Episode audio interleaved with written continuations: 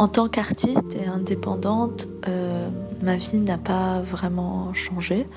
Durant ce confinement, euh, j'ai tout le temps travaillé depuis chez moi. Donc euh, pour moi, ça ne m'a pas vraiment affecté de ce point-là, du, point de l'isolement et du fait de, rester chez soi.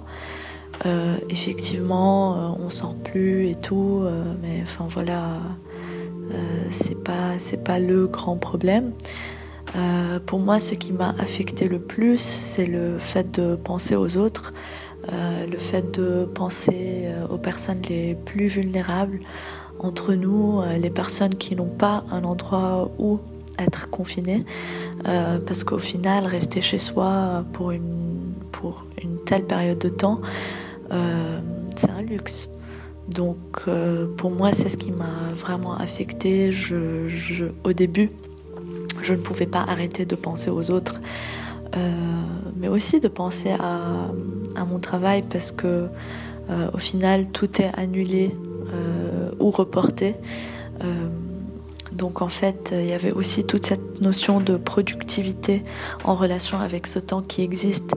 Et, euh, au final, euh, je n'arrive pas du tout à être euh, productive. Mais c'est ok.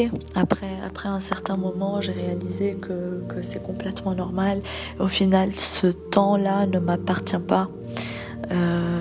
et je, trouve intéressant aussi de penser à ça de, cette manière, de ne pas vraiment rêver d'un futur et qu'est-ce qui va se passer après, euh, ou de créer autre chose, mais plutôt de, de penser comment on peut réparer le, présent.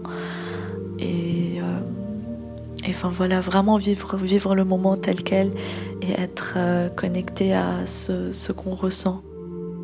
Ce qui est aussi intéressant, c'est que dans ce silence, euh, on a l'impression qu'on a besoin encore plus de silence.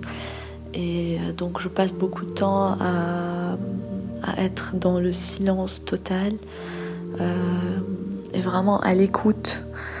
Et je trouve ça vraiment méditative et, et relaxant.